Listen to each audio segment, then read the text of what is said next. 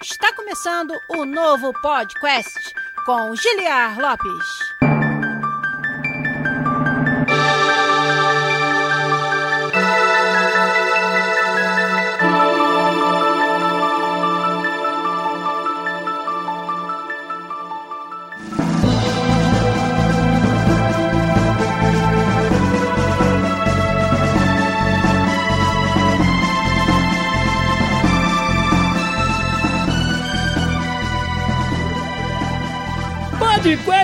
Na área, galera!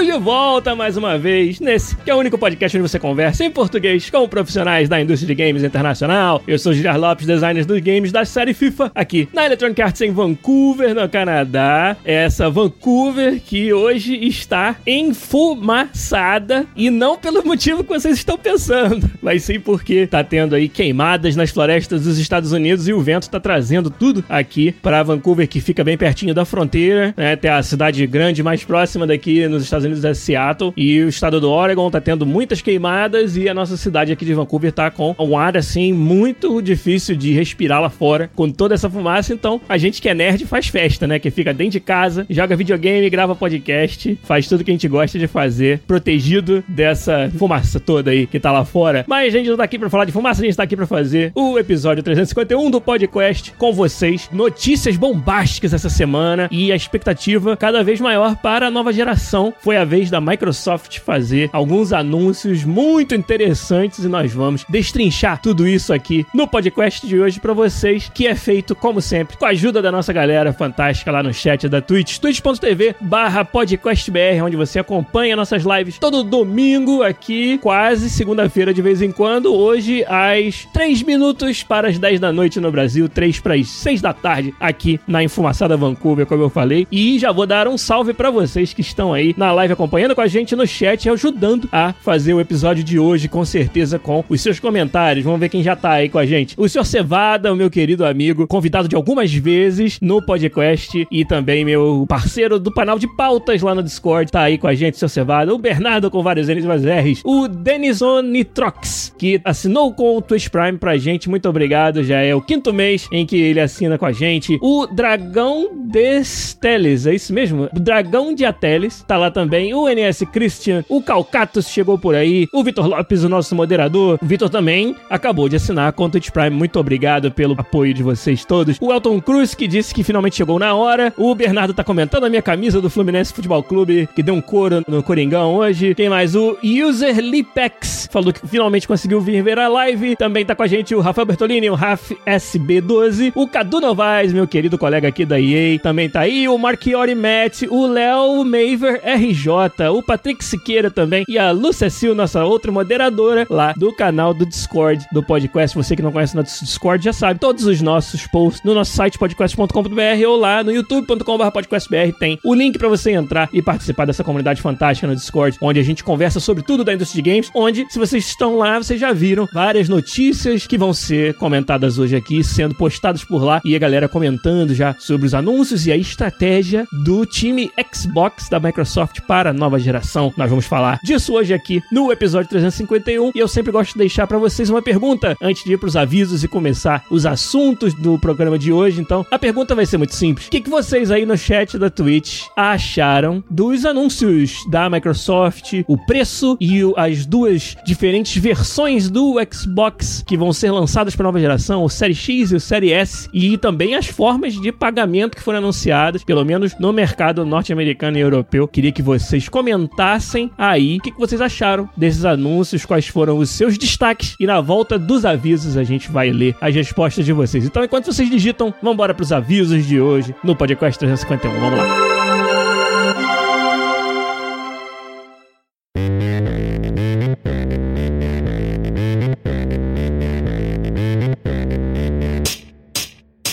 Avisos para dar para vocês hoje aqui, antes da gente começar o assunto principal do programa de hoje. Avisos que são quais? Primeiro que você pode nos ajudar, você deve nos ajudar para a gente poder continuar fazendo esse conteúdo aqui que é livre de pagamentos de barreiras de acesso e também de ads no Twitch, no YouTube e no feed do podcast. Toda semana a gente vem aqui gravar um podcast para vocês e só é possível devido ao apoio da nossa comunidade nas nossas campanhas de financiamento coletivo no Patreon e no PicPay, patreon.com.br podcast, picpay.me barra podcast, onde você nos ajuda. Qualquer valor tá ajudando demais, mas os patronos de 15 dólares no Patreon ou 50 reais no PicPay se tornam patronos premium, têm acesso a uma sala exclusiva no Discord e também ao Hangout mensal, onde a gente conversa por uma hora sobre o que vocês quiserem falar aqui no nosso servidor do Discord. E além disso, quem não pode ajudar com o financiamento coletivo ou quem pode ajudar e quer ajudar ainda mais, é só também nos dar uma sub no Twitch usando a sua conta Prime Gaming Twitch Prime, como já alguns dos nossos ouvintes já fizeram hoje. Inclusive, a gente criou agora uma conexão entre o nosso Discord e o Twitch, onde você, sendo um assinante, sendo um subscriber no Twitch, ganha um papel, uma role especial no nosso servidor do Discord também. Para isso, você tem que conectar a sua conta do Twitch com a sua conta do Discord. Vai lá nas configurações do Twitch ou do Discord, faça isso para que aí o Twitch possa identificar. Você é esse usuário no Twitch, deu um sub pro podcast e aí esse usuário aqui no Discord ganha o papel de subscriber. No Discord vai ganhar também acesso à sala exclusiva dos patronos. Então quem assina no Twitch agora também vai ter acesso à sala de patronos, onde, por exemplo, o nosso querido editor Zabuzeta posta antecipadamente o episódio editado. Então, com às vezes aí 24 horas de vantagem, você pode ouvir o novo podcast editado pelo Zabuzeta se você for um patrono ou e agora também se você for um assinante na Twitch usando sua conta Prime Gaming Twitch Prime. Então, faça aí a conexão entre Twitch e o Discord e você ganha automaticamente o papel, a role de assinante lá no nosso canal. Nós criamos isso aí essa semana para vocês. Além disso, um outro aviso importante que eu tenho que dar para vocês é que está rolando, já começou a Unidos Online Game Jam. Na semana passada eu comentei aqui que o podcast está em parceria com a organização da Unidos Online Game Jam. Eu sou um dos organizadores, um dos jurados dessa Game Jam, uma Game Jam global de três semanas que vai premiar com vários prêmios, somando aí 5 mil dólares em prêmios, os jogos que se destacarem nessa Game Jam, que é para comemorar o mês da herança hispânica e latina, uma comemoração que acontece entre setembro e outubro nos Estados Unidos e que essa Game Jam faz parte. Então, isso é uma parceria nossa com o Latinx in Gaming, um grupo de apoio e inclusão aos latinos na indústria de games. E aí, através disso, através de uma parceria deles com a EA, eu estou participando da organização da Game Jam, seria um dos jurados também. E quero ver a galera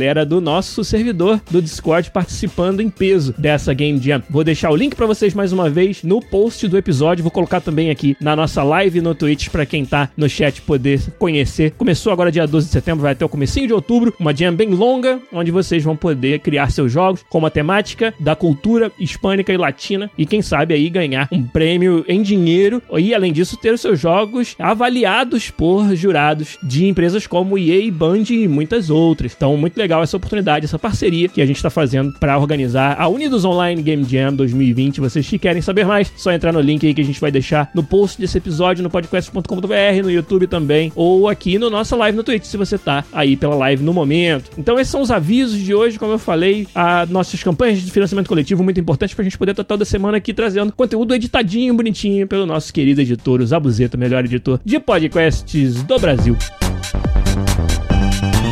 beleza. Vamos ler o que vocês acharam dos anúncios da Microsoft. Vamos ver. O Léo Maver RJ falou que a Microsoft deu uma cartada de mestre. Será? Vamos falar disso daqui a pouco. O user Lipex falou que finalmente vai poder pegar uma geração no início dela e deve estar se referindo a uma estratégia muito interessante de financiamento do console junto ao Game Pass, que é a assinatura da Microsoft. A gente vai falar já já o que, que isso aí significa, o que, que a Microsoft está querendo aprontar para a indústria como um todo nessa nova geração que eu achei muito legal, muito interessante esse anúncio, a gente vai falar um pouco mais. E o Bernardo falou, no final das contas, a Microsoft vai lançar o console mais potente e o mais barato da geração. O Vitor Lopes queria que o Series S fosse 199 dólares e não 299. Todos nós gostaríamos que fosse mais barato, mas é difícil, até pelas specs da máquina, que é uma máquina de respeito ainda, o Xbox Series S. Principalmente se você não tem necessidade de um 4K nativo. Mas vamos chegar lá, a gente vai falar sobre esses specs. O Léo Maver falou que o povo da Sony deve estar igual o urso louco do pica-pau correndo de um lado lado pro outro, que nem maluco, tendo que descobrir o que, que eles vão fazer para contra-atacar essa estratégia bem surpreendente da Microsoft, né? Acho que a Sony já marcou, né, uma conferência de imprensa para quarta-feira agora, onde a gente vai saber um pouco mais dos seus planos e provavelmente vai saber o preço do PlayStation 5, tanto aquela versão grandona quanto a versão só digital que eles já tinham anunciado. O Rafael Bertolini falou: Série S será vida. Isso mesmo, muito legal. O Elton Cruz falou que a Microsoft está com a faca e o queijo na mão e a Sony tem que acordar com os seus serviços. Interessante esse ponto do serviço. Contar um detalhe aqui para vocês interessante. Como vocês sabem, a empresa que eu trabalho, a EA também tem serviço de assinatura que era chamado de EA Access, agora é chamado de EA Play. Até foi anunciado essa semana que ele vai ser incluído no Xbox Game Pass, que eu achei bem interessante. Pelo mesmo preço, né? Você que já tem o Xbox Game Pass ou que vai assinar em breve por causa de todos esses anúncios, você vai ter direito ao EA Play, que eu acho bem legal, uma estratégia bem, bem esperta. Mas durante muito tempo, o EA Access e EA Play demorou a aparecer nos consoles da Sony, né? Acho que foi só no ano passado que foi anunciado que finalmente o EA Access iria funcionar no PlayStation 4. Isso eu não tenho nenhuma informação interna e, obviamente, se eu pudesse, não poderia mencionar aqui, mas a minha interpretação disso é que talvez a, Sony tenha subestimado o poder dos serviços de assinatura dos games, enquanto que outras empresas como a própria EA, como a Microsoft, investiram pesado nisso, né, em criar sistemas onde você não mais compra o jogo, mas sim você paga uma assinatura mensal para ter acesso a uma livraria de jogos, muito parecido, é claro, com o modelo de um Netflix da vida. A Sony, claro, tem o PlayStation Now, que é um sistema de cloud gaming. Acho que você joga jogos de gerações anteriores nesse sistema deles, mas não, por exemplo, os jogos atuais do PlayStation 4. Então ela investiu mais nesse lado da retrocompatibilidade usando o cloud gaming do que propriamente no sistema de assinatura dos jogos atuais. E isso eu acho que foi uma oportunidade perdida para eles que agora vão ter que correr atrás do prejuízo. Não me surpreenderia, apesar de novo de eu não ter nenhuma informação interna a respeito, mas não me surpreenderia se eles corressem para criar um modelo de negócios parecido para poder não perder essa onda e principalmente essa ideia fantástica que a Microsoft teve de juntar as duas coisas, juntar a assinatura com a compra do console e fazer uma compra consignada, né, uma compra financiada do seu console para quem tem um interesse no Game Pass, que eu achei assim muito interessante realmente. Mas a gente vai falar mais sobre isso aí mais para frente. Estou só lendo aqui seus comentários que são muitos. O Sr. Cevada gostou bastante da estratégia com o Série S, com a mesma praticamente capacidade de processamento, mas nerfado na parte gráfica. Isso é a opinião do Sr. Cevada. Se você pensar bem, em escala mundial, muita gente não tem tela 4K por diversos motivos, então comercialmente ele acha que faz muito sentido uma versão mais barata que não necessariamente consiga fazer um 4K nativo. Vamos falar sobre isso aí também. Eu acho que é um ponto crucial. Muitas vezes a gente pode pensar que, ah, caramba, eu vou comprar um console da nova geração, só que a versão capenga, mas vamos olhar o detalhe do que, que tem de limitação nessa versão. Talvez ela não seja tão capenga assim como a gente pode parecer, né? E eu sei que tem muito esse sentimento, caramba, eu quero comprar um console novo, eu quero comprar um console poderoso. É igual você fazer um upgrade do PC. Dificilmente você vai querer fazer um upgrade do PC, exceto se você não tiver condições, mas dificilmente você vai querer fazer um upgrade no PC e não buscar algo muito próximo do topo de linha do mercado atual, até sabendo que no caso dos PCs, a velocidade no que eles ficam obsoletos é muito maior do que do console e que dá um incremento pontual a cada X anos, né? Então é interessante a gente quebrar talvez esse sentimento de que comprar um console Série S é tá comprando algo que é capenga ou que tá abaixo do top do mercado, porque claramente ele não é o console mais poderoso, mas será que aquilo que falta a ele faria diferença para você? Vamos falar sobre isso um pouquinho mais para frente, mas eu acho bem interessante essa maneira de você pensar. O Dragão de Ateles falou que os preços ainda continuam meio salgados aqui no Brasil, porém, para eles acho que tá mais aceitável. Brasil é algo que ainda não foi anunciado oficialmente, nem a data do lançamento, nem os preços, nem essas condições com o Xbox Game Pass, pelo menos do que eu procurei. Vocês até me ajudem se vocês tiverem alguma informação mais atualizada sobre a estratégia para o Brasil, qual vai ser o preço e se tudo isso que foi anunciado para fora tá valendo também para o Brasil ou não. Até onde eu li, eu pesquisei para essa gravação, eu não consegui encontrar nada, exceto o que foi dito oficialmente na conta do Xbox de que no futuro eles irão anunciar. Então não tem nada confirmado ainda. Ó, o User Lipex já falou ali que no Brasil não saiu nada ainda. Então acho que eu não deixei passar essa daí não. O JV Munduruka falou aí, será que a Sony vai subsidiar o preço do PlayStation 5 para ter um preço melhor do que o Série X? Imagina se o Play 5, versão full, sai 50 ou 100 dólares a menos que o Xbox Série X. Aí já começa a pessoa a balançar. Mas eu vou falar um pouco mais na frente sobre que não é só o preço que é a parte da estratégia interessante da Microsoft, mas também essa questão do acoplamento com o Game Pass e o financiamento, que eu acho que nesse campo eles têm uma ideia vencedora e que a Sony dificilmente vai conseguir, de uma forma muito rápida, reagir a isso. Mas vamos ver. Vamos ver como é que vai ficar. O Patrick Siqueira falou que o Série S tende a ser uma ótima opção para países emergentes, e eu concordo com ele. O Alton Cruz também falou a mesma coisa que no Brasil, Série S vai ser a melhor opção para muita gente. O Munduruca falou de novo que no BR só ouvi dizer que as novidades serão boas, né? Parece o Giliar Lopes falando sobre o próximo FIFA, né? Ó, gente, não vou falar nada não, mas vai ser, vai ser foda, hein? Vocês vão gostar. É muito bom, é muito bom.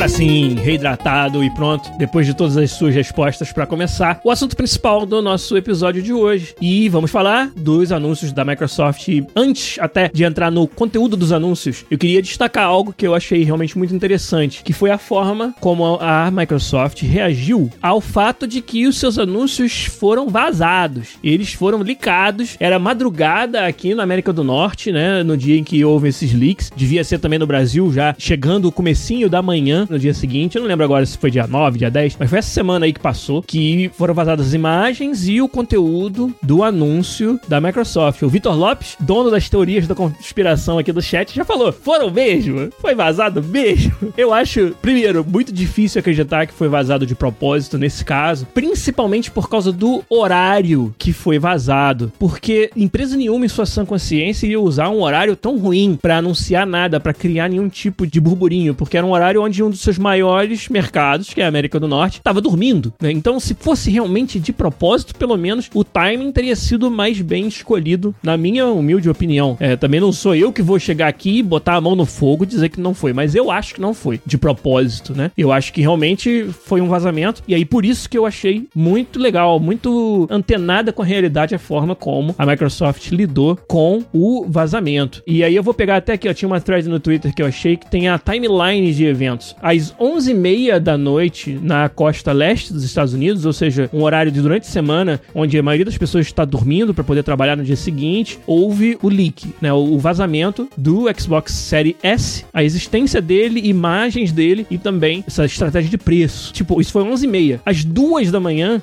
tudo no horário da costa leste dos Estados Unidos, a conta oficial do Xbox tweetou apenas uma imagem de um meme. É aquele meme do macaquinho de pelúcia que ele tá olhando pro lado, numa foto, e olhando pra frente. Do tipo, ele viu o que você falou, mas ele decidiu ignorar e olhou pra frente como quem diz que tem culpa no cartório. Como quem diz que, de fato, aquilo que foi, nesse caso, vazado é verdade, mas a Microsoft meio que ignora e segue pra frente. Então, essa foi a, a moral desse pequeno meme que foi tweetado pela conta oficial global do Xbox às duas da manhã, duas horas e meia depois do vazamento. Ou seja, imagina o que acontece por dentro da empresa durante esse tempo. Você tem um time de comunicações que provavelmente tá todo mundo fora do seu horário de trabalho. Alguém descobre que houve esse vazamento, né? Fica sabendo do vazamento e aí mobiliza o departamento de comunicação inteiro para obter uma aprovação, né? Um, para poder ser permitido que eles, ah, beleza, vazou. Vamos então fazer algo sobre isso e vamos anunciar oficialmente. Mas antes disso, vamos brincar com essa parada. Isso tudo numa empresa grande como a Microsoft, seria a mesma coisa se fosse no caso da EA, precisa de uma aprovação de uma galera de alto gabarito aí para ser feito, né? O gerente de conta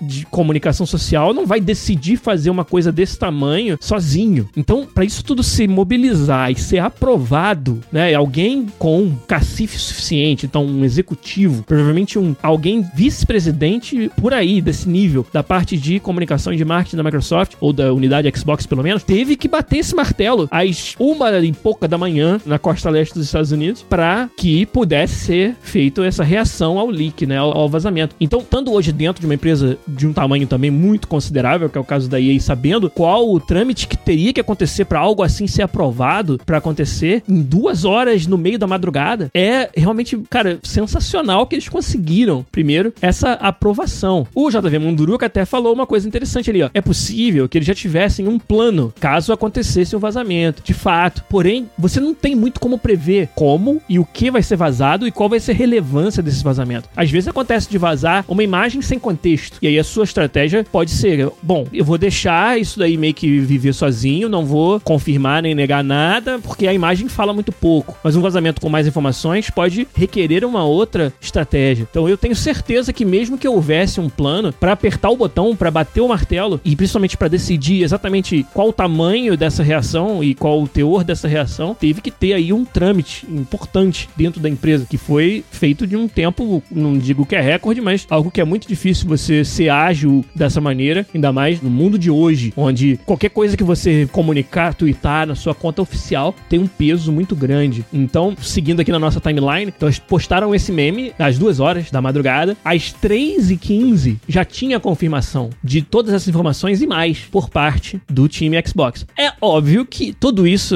a atualização do site, o tweet, tudo já estava pronto a essa altura aí, né? Já tinham os anúncios preparados. Mas, de novo, essa decisão de como e que horas você vai colocar no público é algo que teve que ser aprovado ali no meio, né? Como eu falei, 3 e 15 da manhã, a confirmação, o anúncio oficial e toda a atualização da parte do Xbox. E uma outra coisa importante que eles colocaram nesse mesmo tweet, avisando que em breve teríamos mais informações. Que, de novo, é uma prática muito boa de você, sabendo que você vai twittar, colocar lá o seu anúncio e todos os replies vão ser com perguntas não respondidas. Praticamente todos. Sempre vai ter uma questão que a pessoa não teve resposta naquele tweet, porque o tweet é muito curto, porque o anúncio é sempre muito curto. Por exemplo, qualquer fã brasileiro que tivesse acordado nessa hora e visse isso, primeira coisa que ia twittar é: tá, e o Brasil? Confirma que vai ser lançado no mesmo dia? Confirma que vai ser um preço equivalente? Qual o preço? Cara, perguntas como essa iriam pipocar de todos os lados, eles sabiam disso. E aí você coloca lá no seu anúncio mais informações em breve, para que a pessoa saiba que não acabou ali tudo que você anunciou. E aí, mais tarde, durante o dia, no horário da América do Norte, foi que houve uma revelação propriamente dita com vídeo, né, com trailer do Xbox Série X e Série S no YouTube. E aí sim, é um horário onde tá todo mundo ligado, onde os países da América do Norte já acordaram, os países da Europa já estão se aproximando da tardinha pra noite, então estão saindo do trabalho. Aí colocaram um anúncio propriamente dito com toda a produção que eles já tinham planejado por fazer. Só queria chamar a atenção para algo que eles fizeram que eu acho que passa desapercebido para muita gente e que é, pode acreditar, muito difícil de você fazer com essa agilidade dentro de uma empresa grande, como é o caso da Microsoft, como é o caso, por exemplo, da EA. Eu só fico imaginando o trâmite que iria ter que acontecer dentro da nossa empresa aqui para fazer dessa maneira, para conseguir reagir de madrugada a um vazamento desse tipo e colocar os seus anúncios na rua aí que você provavelmente já tinha preparado e planejado. Provavelmente não, certamente já tinha, né? Mas mesmo assim, esse processo todo de aprovação e de apertar o gatilho para fazer isso, com certeza teve que ter o batido de martelo de alguém grande e uma discussão ampla dentro da empresa para fazer acontecer que eu achei muito legal chamar a atenção para isso, chamar a atenção para o fato de que eles, na minha opinião, reagiram com relação à parte de comunicação social deles de uma maneira perfeita a uma situação indesejada que é a situação de um vazamento das suas informações. Quem quiser saber mais sobre vazamentos, eu sempre aponto vocês, parece propaganda, mas é porque realmente foi um episódio que eu achei muito legal, que foi um episódio sobre vazamentos na indústria de games que eu fiz algumas semanas aí, ou um mês e pouco atrás, dois meses, com o seu Cevada, nosso membro da comunidade, meu amigo no canal de pautas, que também é advogado, trabalha com propriedade intelectual e ajudou a gente a falar sobre vazamentos na indústria de games. Então voltem aí alguns podcasts se você quiser saber mais sobre esse assunto, estratégias para lidar com isso e falamos também sobre vazamentos falsos, vazamentos planejados nesse episódio. Então se você se interessa por esse assunto, volta aí alguns podcasts para ouvir que a gente teve para falar.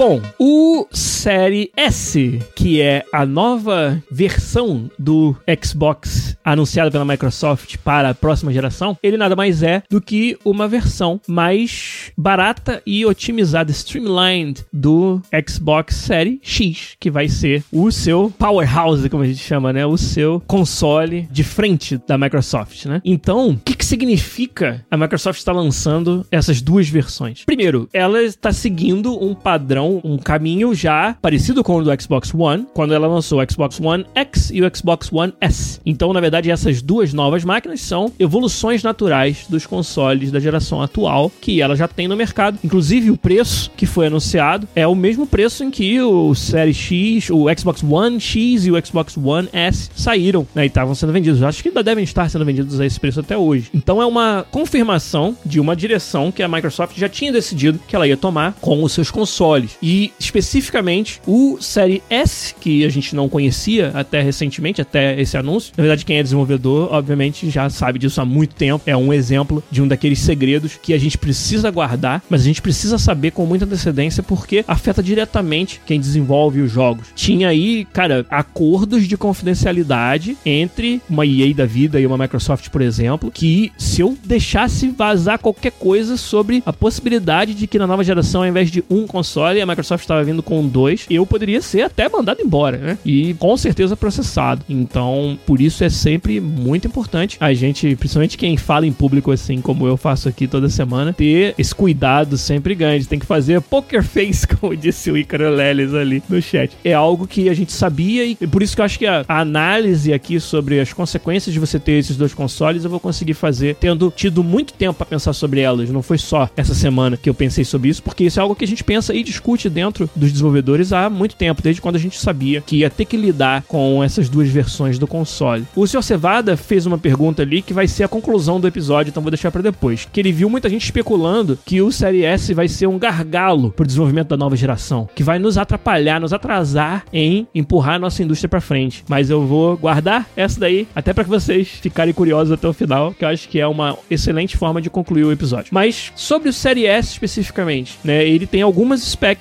que estão abaixo do Série X. Em particular, a sua capacidade de renderização. Parte da GPU, a memória também é uma quantidade menor de memória, mas principalmente a parte do output gráfico do console vai ser bem mais baixa. E uma das consequências disso vai ser que o Série S só vai fazer o output nativo até 1440p, né? Vai poder fazer um upscale para 4K se você tem uma TV 4K e um Xbox Series S. Você ainda vai poder ver o jogo em 4K, mas ele vai ser um upscale do 1440p. Isso eu acho que atende muito ao que vocês estavam comentando lá quando eu pedi para vocês mandarem perguntas sobre, tá bom, mas quantas pessoas de fato têm sistemas 4K hoje e quantas pessoas vão ter daqui para frente? Essa é uma pergunta chave, eu acho, pra gente imaginar o impacto do Série S. Para muita gente que ainda não tem um setup 4K ou não faz questão disso, como falaram aí também no chat, nos países emergentes, onde o preço, a barreira de entrada para o console é muito grande por causa do seu preço, o Série S acerta na mosca nesses casos. Acho que a informação chave é se esse mesmo console com o preço mais barato vai ser capaz de rodar bem todos os jogos que saírem para os Xbox dessa nova geração. Essa é a informação chave, porque ninguém vai querer comprar um console para depois descobrir que tem certos jogos que só funcionam na versão X. E isso é tão fundamental dentro da estratégia que não é permitido que você desenvolva um jogo que só rode na versão X. Isso já é assim com o Xbox One X, já é assim com o PlayStation 4 Pro. Você não pode fazer um jogo que só roda no Pro. Para ser aprovado pela Sony, você tem que fazer o jogo que roda nos dois e pode ter features melhoradas, pode ter enhancements na versão Pro. Da mesma forma, a Microsoft com X e o S. Então nessa nova geração vai acontecer a mesma coisa. Todos os jogos que forem lançados para a nova geração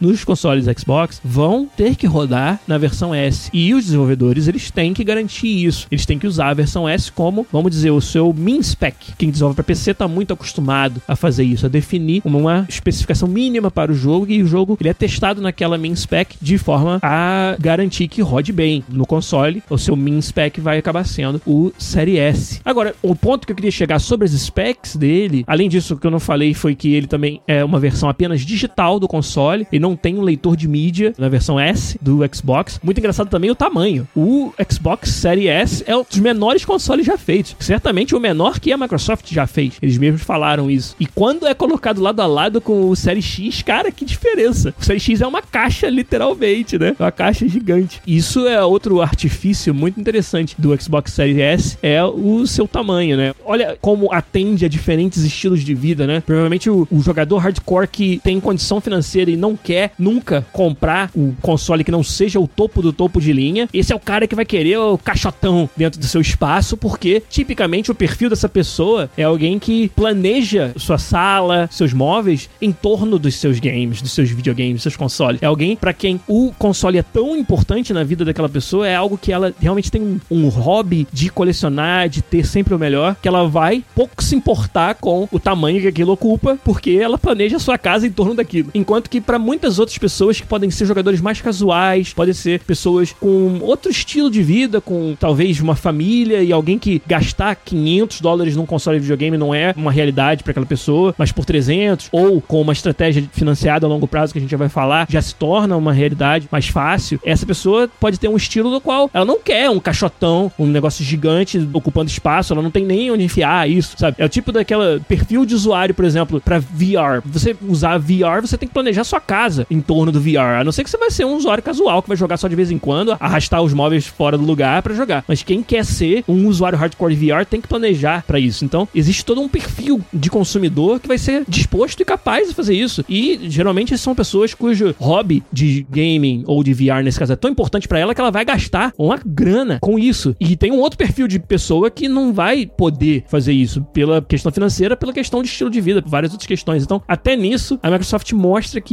entendeu seu público-alvo e fez questão de que o Série S, um dos seus pontos de destaque maior é o quão pequeno ele é, o quão bonito ele é, o quanto ele vai se integrar com o seu ambiente para que gamers mais casuais, que são em grande parte o foco como público-alvo desse console, possam olhar para aquela máquina e dizer: pô, beleza, isso aí é um, é um aparelho que eu vou gostar de ter na minha casa e não vou precisar planejar meu hack da sala em torno dele. Então, pode parecer uma bobeira, pode parecer que eu tô falando algo assim que, para nós que somos hardcore gamers, tipo, pô, espaço no hack, foda-se, eu compro um hack maior, compro uma casa maior com a sala maior, claro que isso é um exagero, mas para quem é hardcore gamer, pode ser uma bobagem, mas muita gente por aí que tem muitas outras prioridades na vida e uma forma muito mais casual de apreciar o jogo, aquilo pode ser algo importante para eles. Então, eu acho interessante. Tudo isso a Microsoft pensou na hora de montar uma proposta de valor que eu acho muito interessante pro Xbox Series S. Então, mas como eu tava dizendo, o ponto crucial é que o dono de um Xbox Series S não se sinta abaixo de o que a comunidade gamer está aproveitando em termos de jogo na nova geração. Então, tem que ser capaz de fazer você se sentir que tá jogando na nova geração. E, pelo que a gente viu dos specs, eu acho que o Series S, fora a questão do 4K nativo e a possibilidade de subir até 8K, que é algo que o Series X consegue fazer, fora isso, eu acho que você tá perdendo pouca coisa na conversão para o Series S. Eu sou uma das pessoas que acredita que o Series S vai para muita gente representar melhor custo-benefício para você entrar na nova geração. E nesse sentido, a proposta de valor da Microsoft com esse console tá muito acertada. Por isso que eu sinto que vai ser uma estratégia vencedora por esse motivo aí de ter um console mais barato que te entregue uma experiência next gen, exceto como eu falei a parte do 4K, mas ainda com várias outras funcionalidades que vão ser características da nova geração. E aí eu tô falando do que? Tô falando do loading super rápido,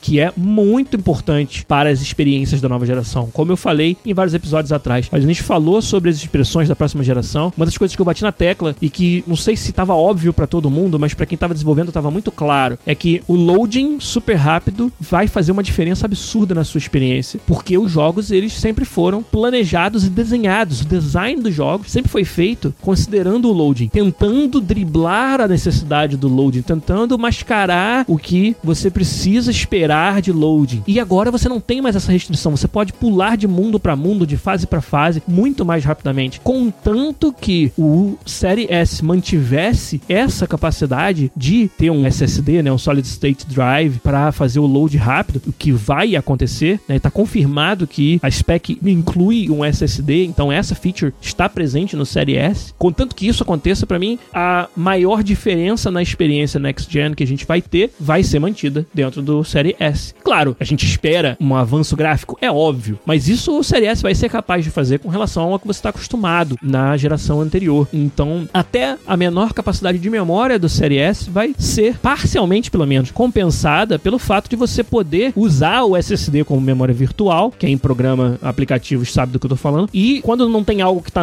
na memória que você precisa, você carrega rápido, né? Então, contanto que os seus jogos tenham uma implementação de transferência entre SSD e memória robusta, você não vai praticamente sentir essa diferença na falta de memória. Pode ser que em alguns momentos tenha que carregar coisas que no console maior já estivessem carregadas. E aí vai ter um incrementozinho ali de tempo de carga, ou você vai notar o popping, ou você vai ter que ser mais agressivo no seu nível de detalhe, né? Que é aquela ideia de que as coisas que estão próximas, você tá vendo a versão muito detalhada e as coisas que estão longe, tá vendo menos detalhe. Talvez no Série S a sua estratégia de level of detail vai ser mais agressiva, ou seja, a distância em que as coisas vão deixar de ser mostradas no maior nível de detalhe e vão transformar no menor nível, ela vai ser uma distância mais perto de você. E no Série X você vai ver mais longe esse detalhe. Mas, cara, sinceramente, se o preço que você tem que pagar para poder ter um console que você pode comprar é esse, eu acho que a proposta de valor ainda está muito boa. Vale muito a pena. E como eu falei, vai ter perfil de usuário que não vai admitir ter o console menos poderoso. Mas beleza, existe o Série X para isso, mas com o Série S a Microsoft está colocando nas mãos de muitos jogadores casuais um console de nova geração a preço acessível que provavelmente vai fazer com que essas pessoas façam o upgrade muito mais cedo do que elas fariam para a nova geração. E isso aí eu acho que vai ser, de novo, uma estratégia certeira e que eu não vejo como poderia ser replicada pelos seus concorrentes tão rápido. E isso aí é muito interessante. Isso aí foi a cartada de mestre da Microsoft. Como se não bastasse o anúncio surpresa para a galera da versão S do novo Xbox, a Microsoft também anunciou um novo plano em que você vai poder financiar o seu console e ganhar além dele, ganhar não, né, pagar por uma assinatura do serviço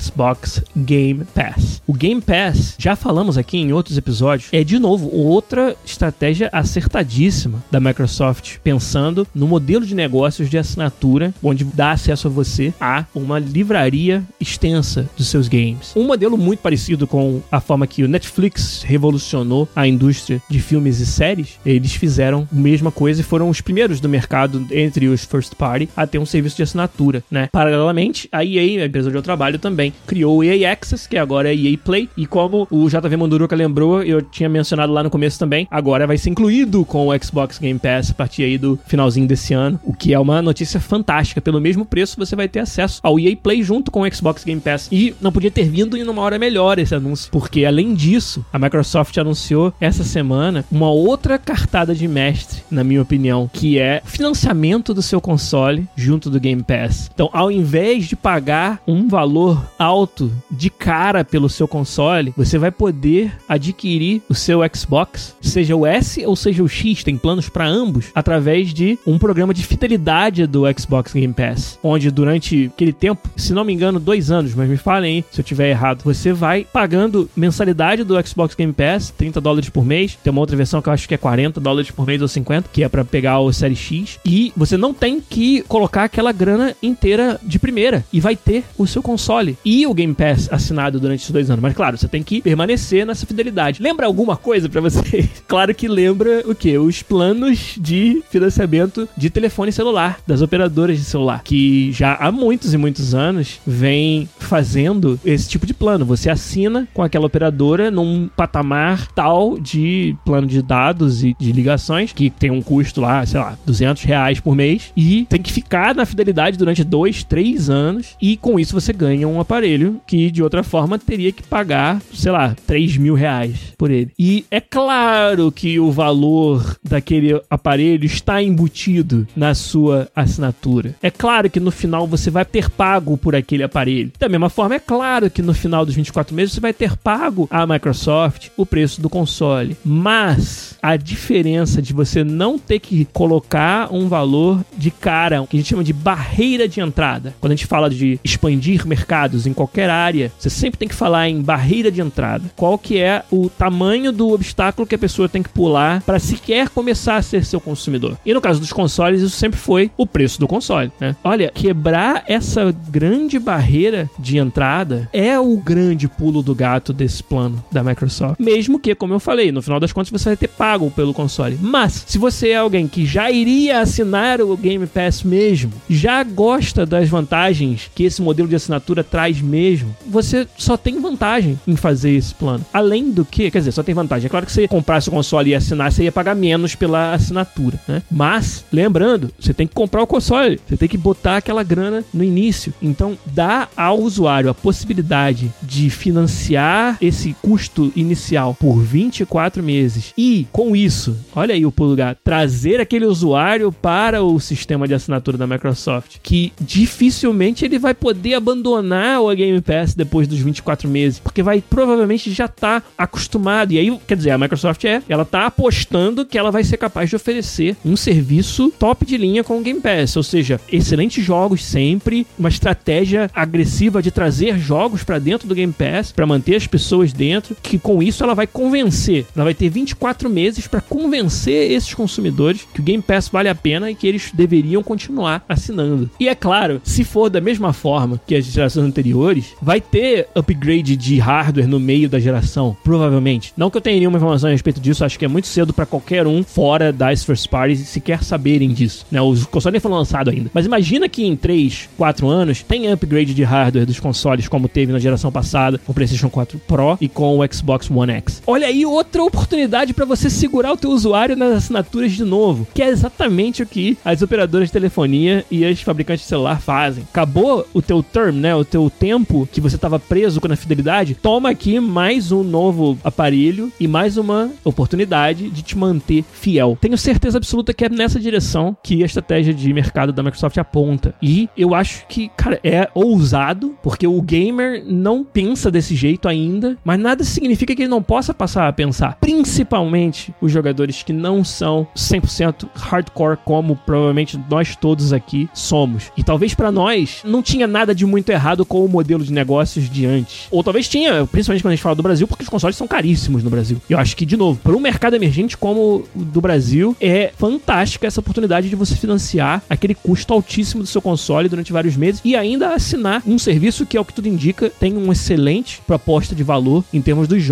que estão disponíveis para você ali dele. Então, cara, para um lugar como o Brasil, eu acho que essa estratégia ela é acertadíssima, ela é fantástica. E você junta isso ao fato de que você tem uma versão do seu console para quem não precisa ter o 4K nativo, que tem uma outra proposta de valor muito boa, cara, para mim matadora essa estratégia, vencedora. Eu quero muito ver como não só que o mercado vai reagir, mas os concorrentes vão reagir aos anúncios que a Microsoft fez. Mas para mim, a Microsoft já deu uma cartada certeira com o Série S e ser capaz de dar uma máquina tão boa por um preço baixo e com essa proposta de valor, como eu falei, e aí ela ainda por cima dessa jogada dá uma outra cartada de mestre, que é o financiamento. E atrelar esse financiamento a um serviço de assinatura que ela quer muito promover e que com certeza é parte da estratégia de longo prazo da empresa. Eu tô, cara, bem confiante na estratégia que a Microsoft decidiu tomar para a próxima geração. E o que, que vocês acham? Vou abrir mais um espaço para vocês falarem. Depois de tudo que a gente falou, é certeira? O que, vocês acham da estratégia da Microsoft? E vocês se veem comprando um Série S ou um Série X mais cedo do que vocês comprariam por causa desses anúncios, dessa estratégia?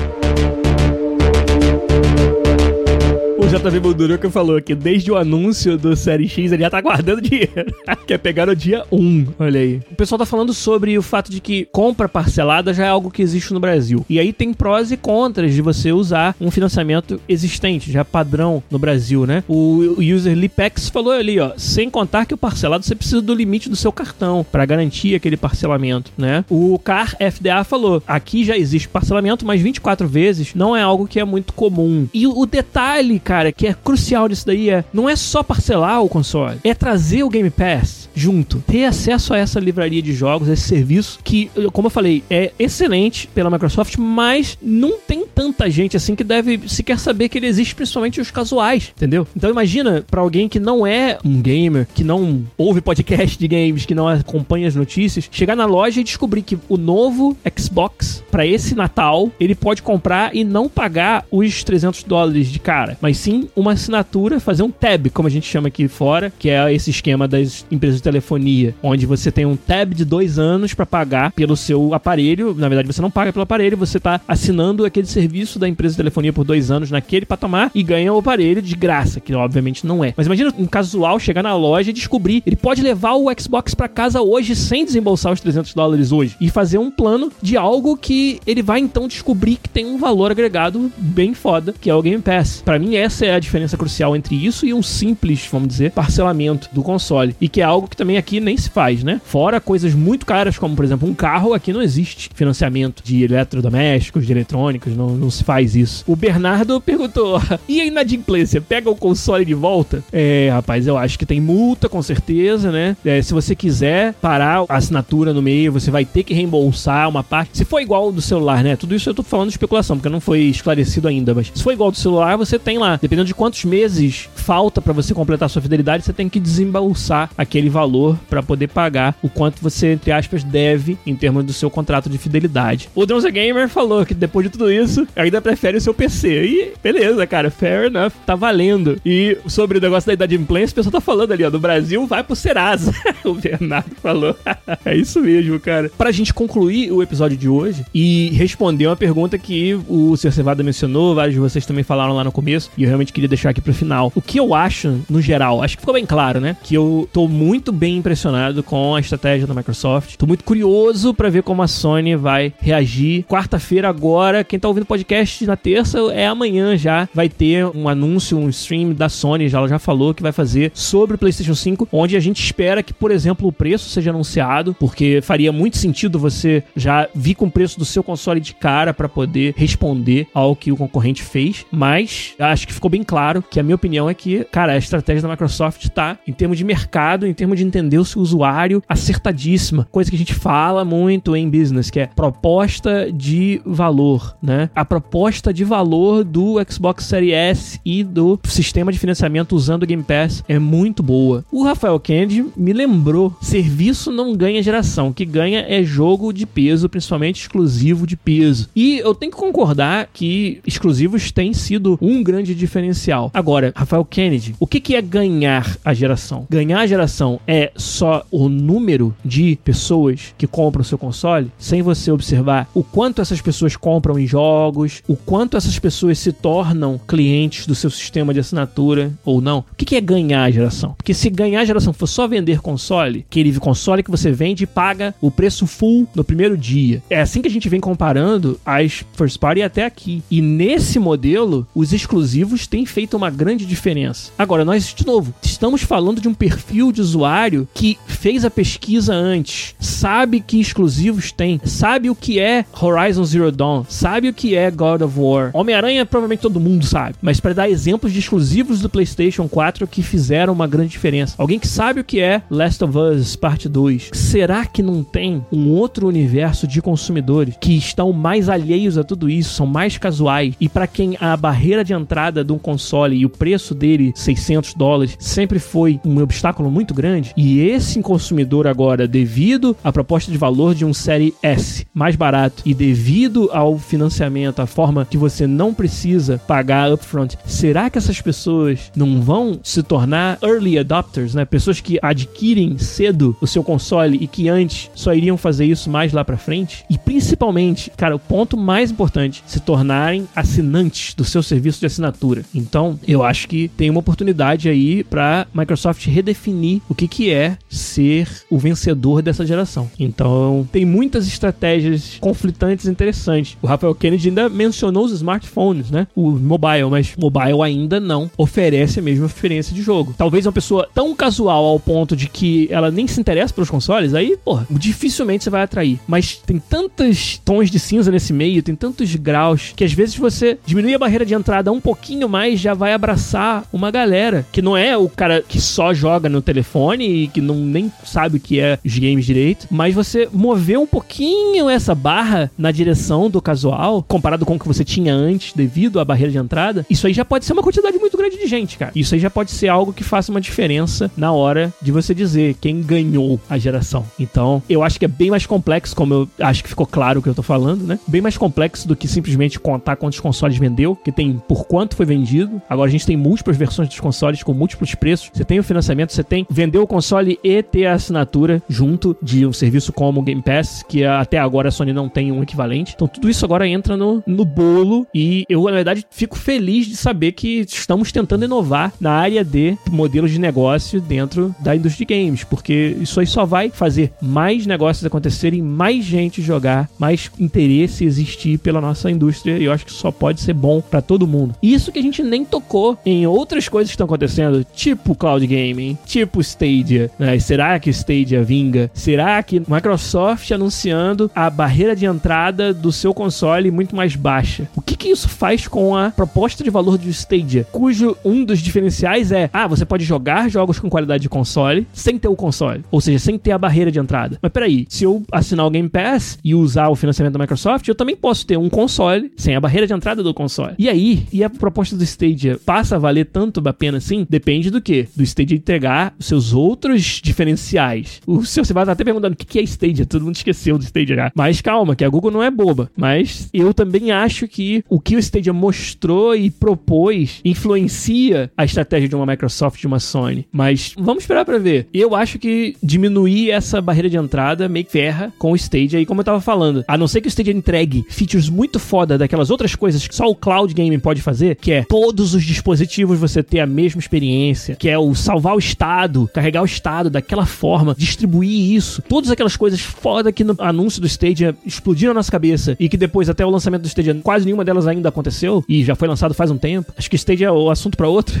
episódio, mas mencionei porque outra vertente, outro tipo de modelo de negócio totalmente diferente. E eu acho, eu acho não, eu tenho certeza que uma parte da motivação da Microsoft em quebrar a barreira de entrada dos consoles e ser tão ousada em oferecer um Xbox sem um valor inicial a ser pago tem a ver com tentar minar aquela proposta de valor que parecia, pelo menos à primeira vista, muito interessante de um stage da vida, né? Isso tudo eu acho muito interessante. Mas para finalizar, pra gente terminar o episódio de hoje, a conclusão que eu queria chegar é responder essa pergunta que foi feita lá no começo. O fato de existir uma série S, existir um console, vamos dizer, versão barata da nova geração, se torna um gargalo para a indústria? Atrapalha que nós desenvolvedores empurremos a nossa indústria para frente? A minha resposta, e isso eu posso falar não só sabendo os anúncios dessa semana, mas tendo trabalhado em cima dessas duas versões do console já há muito tempo, por causa do lançamento iminente aí do FIFA 21 nas plataformas da nova geração, eu posso responder que se você tem esse medo, não tenha. A resposta é não. O Série S e a existência dele e a necessidade de suportá-lo com os nossos jogos não deveria ser, para a grande maioria dos desenvolvedores, o gargalo para que eles não consigam se expressar com todo o poder da nova geração. Porque, como eu falei, trata-se apenas de um min spec. E um min spec com a maior parte das features de peso da nova geração, maior parte não, todas elas, presentes. A diferença que as limitações do Série S vão te dar são de performance, são de output gráfico nativo, mas que isso é resolvido no lado do console, o jogo não precisa resolver isso. Otimização sim, o jogo tem que estar preocupado em que ele não rode capenga no Série S. Mas todos os jogos que você desenvolve têm um trabalho de otimização muito forte, principalmente se você pensar em jogos que saem também no PC. Sempre tem uma min spec do PC que você tem que estar atento. O que me deixaria mais preocupado e que eu acho que poderia se tornar um gargalo seria se, por exemplo, não tivesse o SSD, não tivesse a ausência de loading times. Que isso é algo que você não consegue simplesmente desenhar o jogo para um console que tem e outro que não tem ao mesmo tempo, em raras exceções. Aí sim, esse tipo de feature, ela iria atrapalhar demais que a gente movesse para além dos loading times e desenhasse jogos onde você pode pular de mundo para mundo de maneira suave. Mas isso está coberto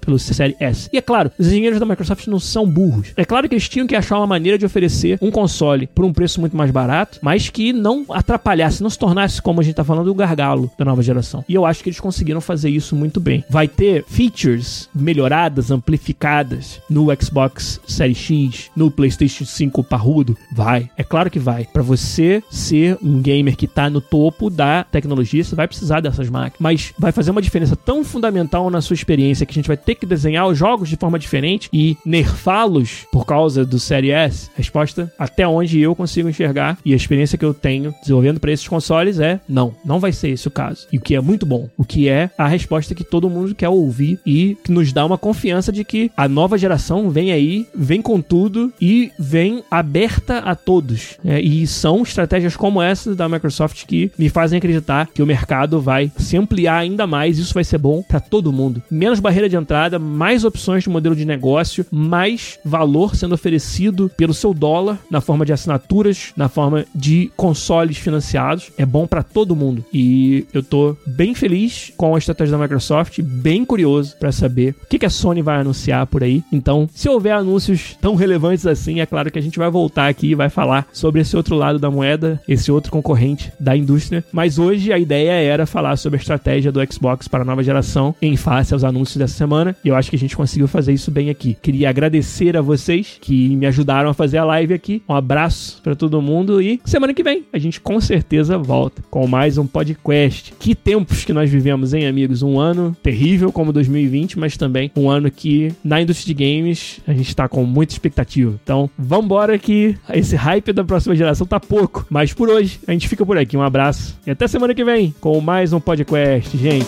Tchau.